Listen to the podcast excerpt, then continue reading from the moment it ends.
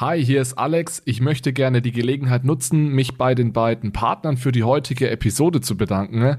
Der erste Partner ist Ofinto. Ofinto ist ein Schweizer Möbel-Startup, mit dem tatsächlich Michael und ich unsere Büros ausgestattet haben. Wir sind vollends zufrieden. Ofinto hat im Sortiment einen ergonomischen Bürostuhl, einen höhenverstellbaren Tisch und eine Anti-Ermüdungsmatte. Und das Tolle an Ofinto ist, dass hier sehr, sehr hochklassige Qualität und Ergonomie verbunden werden mit einer Einfachheit und einer Flexibilität, die es also nur im Onlinehandel gibt. Das Tolle ist, Ofinto verkauft seine Produkte direkt ohne Zwischenhändler. Dadurch sparst du bis zu 50 Prozent im Vergleich zu herkömmlichen Ausstottern und profitierst außerdem von Lieferzeiten von weniger als fünf Tagen. Also fetter Shoutout an Ofinto. Mehr Informationen findest du unter ofinto.ch oder ofinto.de oder in unseren Show.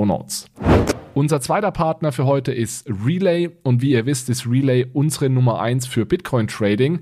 Der Grund hierfür ist, dass Relay alle wichtigen Features einer effektiven Trading Plattform vereint. Es ist sehr anfängerfreundlich, man kann ohne Registrierung Bitcoin kaufen ohne vorherige Einlage. Man kann sich einen Sparplan einrichten und das Tolle ist, die Bitcoins kommen direkt auf eure Non-Custodial Wallet. Das heißt, ihr habt die Bitcoins auch noch selbst unter Kontrolle.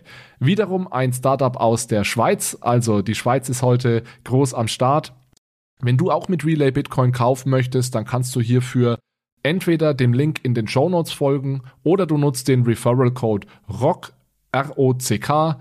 Dann kannst du nämlich bei den Relay-Transaktionsgebühren 0,5% sparen und uns gleichzeitig bei Bitcoin, Fiat und Rock'n'Roll unterstützen. Herzlichen Dank nochmal an Relay und Ofinto.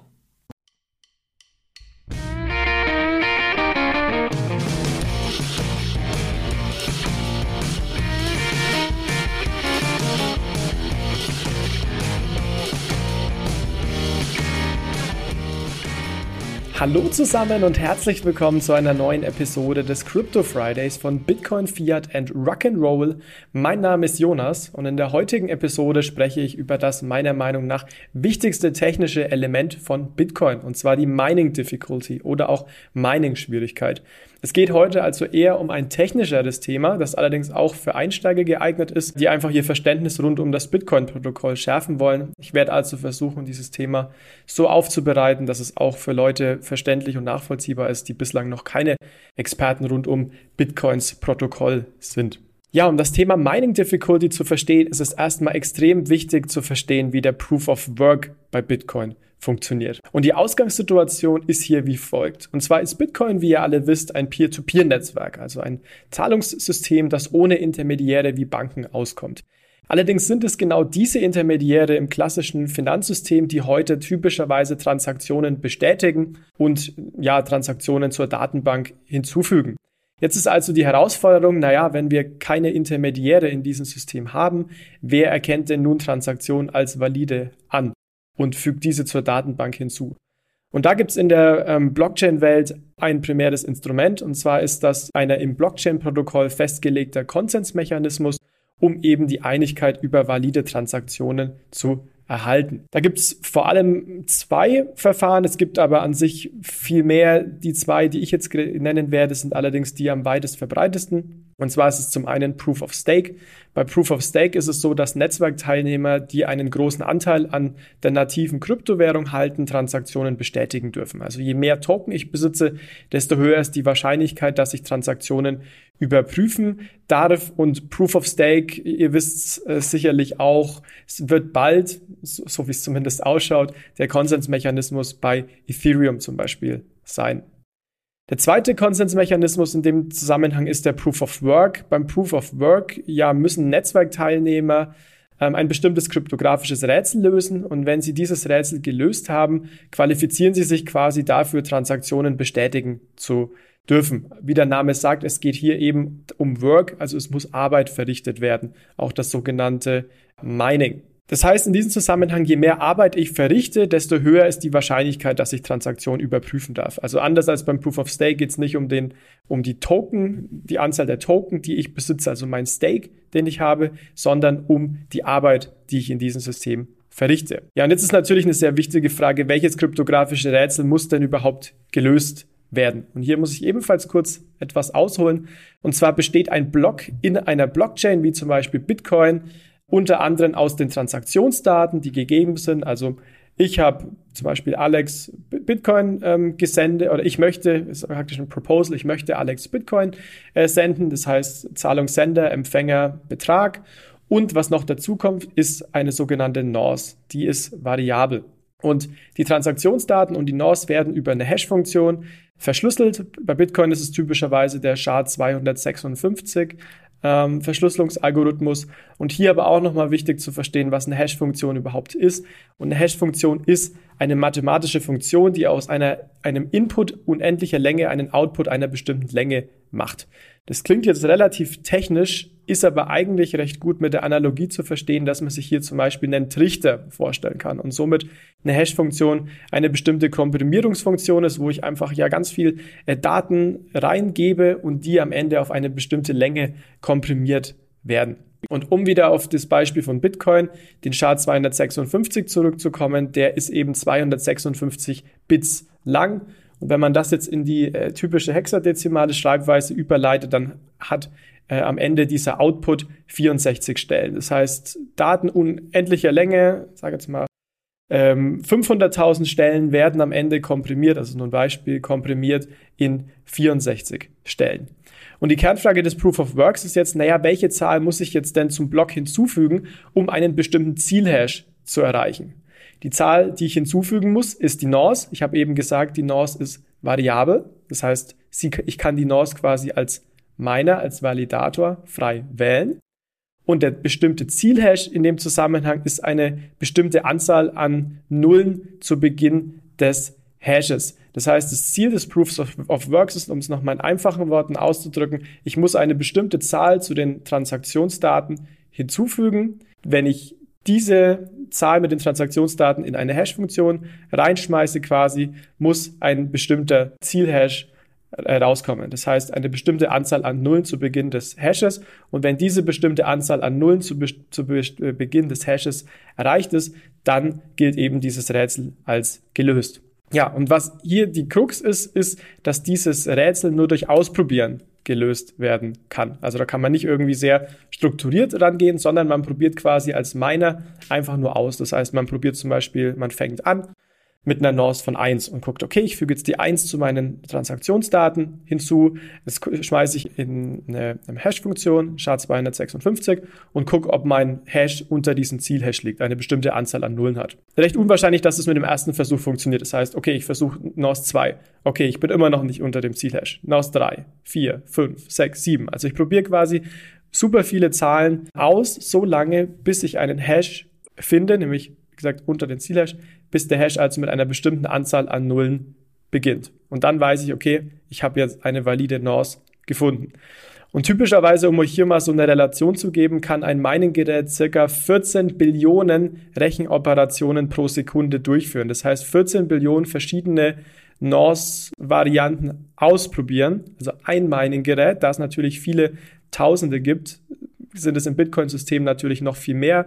Und das ist auch der Grund für den Energieverbrauch, aber eben auch, und das haben wir in dem Podcast auch schon sehr häufig thematisiert, nicht nur der Grund für den Energieverbrauch, sondern auch der Grund für die unglaublich hohe Sicherheit des Bitcoin-Systems. Ja, und wie gesagt gilt dieses kryptografische Rätsel als gelöst, wenn der Hash mit einer bestimmten Anzahl an Nullen beginnt. Und das heißt, dann kann man das Netzwerk quasi überzeugen, dass man einen validen Block gefunden hat, wenn der Hash mit einer bestimmten Anzahl an Nullen beginnt.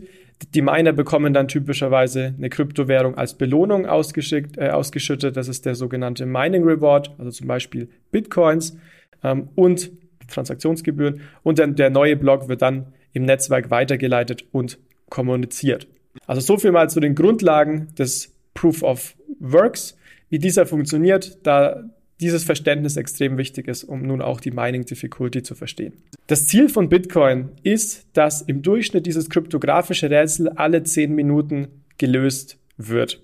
Das hat Satoshi quasi so auch initial in das Bitcoin-Protokoll reinprogrammiert. Das heißt, alle 10 Minuten wird einmal dieses Rätsel gelöst. Das heißt, alle 10 Minuten werden, wird ein neuer valider Block gefunden. Das heißt, alle 10 Minuten wird dieser Mining Reward ausgezahlt an die Miner. Das sind aktuell 6,25 Bitcoins im Kontext von Bitcoin und ist gerade vielleicht auch zur Einordnung ganz interessant ähm, eine jährliche Wachstumsrate von Bitcoin von knapp unter 2%. Das heißt, wenn man dieses Wachstum von 6,25 Bitcoin auf 10 Minuten aufs Jahr rechnet, dann ist es eine Wachstumsrate der Bitcoin-Geldmenge, wenn man so möchte, von ähm, knapp unter 2%. So, jetzt lassen uns aber zum eigentlichen Thema der Episode kommen, nämlich zur Mining Difficulty oder Mining Schwierigkeit. Hier haben wir jetzt nämlich eine Herausforderung. Und zwar angenommen, der Bitcoin-Preis steigt extrem an, dann hätten wir sicherlich mehr Netzwerkteilnehmer, die meinen wollen, weil man sagt, typischerweise sagt, naja, man bekommt als Miner 6,25 Bitcoin. Das heißt, wenn der Bitcoin-Preis steigt,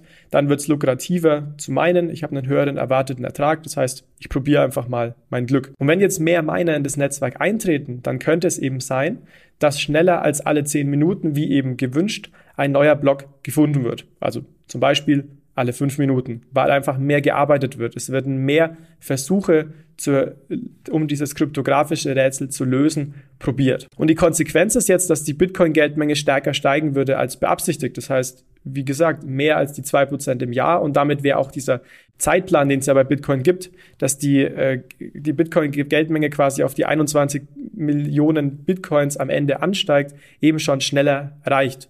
Und das möchte man nicht. Man möchte, dass Bitcoin konstant eine vorhersehbare Geldmengenausweitung hat, eben alle zehn Minuten um eine bestimmte Anzahl an Bitcoin. Das heißt, man braucht irgendeinen Mechanismus, um zu verhindern, dass sich die Bitcoin-Geldmenge schneller erhöht als initial beabsichtigt.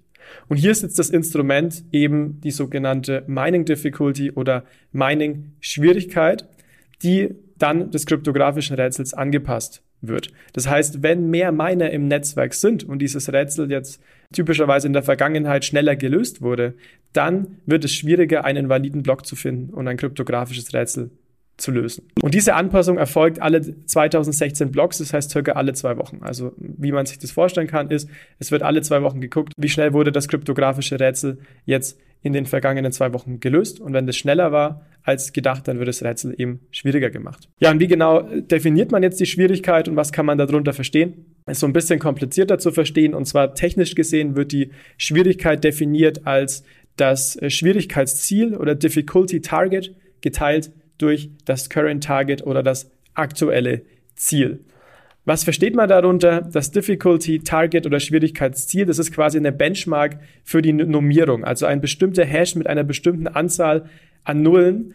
Ähm, das ist somit von Satoshi damals hart gecodet ins Bitcoin-Protokoll worden und ist dementsprechend einfach nur eine Normierung, wenn man so möchte, um eben die Schwierigkeit aktuell äh, auszudrücken. Das heißt, das ist eine Zahl, Difficulty Target, die immer gleich bleibt und das Current Target, also das aktuelle Ziel, ist eben der aktuelle Zielhash, den ich vorhin schon beschrieben habe, der eben mit einer bestimmten Anzahl an Nullen dann beginnt.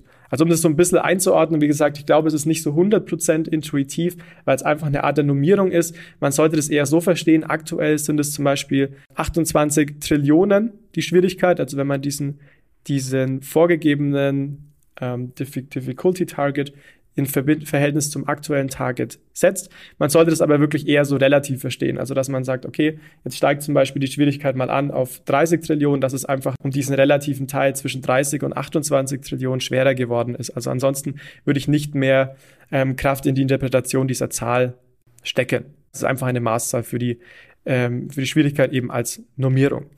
Und wichtig zu verstehen ist jetzt in dem letzten Schritt, wie die, Schwier die Anpassung der Schwierigkeit umgesetzt wird. Also es ist so, wie gesagt, nochmal zur Definition, Difficulty ist gleich Difficulty Target durch Current Target.